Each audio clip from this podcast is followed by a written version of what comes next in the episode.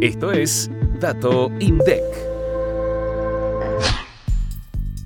En octubre de 2023, la dotación total de empleados de la Administración Pública Nacional y empresas y sociedades alcanzó las 338.392 personas, según lo reportado por las 147 entidades informantes. El informe sobre la dotación de personal de la Administración Pública Nacional, empresas y sociedades del décimo mes del año reveló que el 38,9% de la dotación pertenece a la Administración descentralizada, el 32,6% a empresas y sociedades del Estado, el 16,4% a la administración centralizada, el 7,4% a la administración desconcentrada y el 4,6% a otros entes que agrupa organizaciones estatales no empresariales con autarquía financiera, personalidad jurídica y patrimonio propio.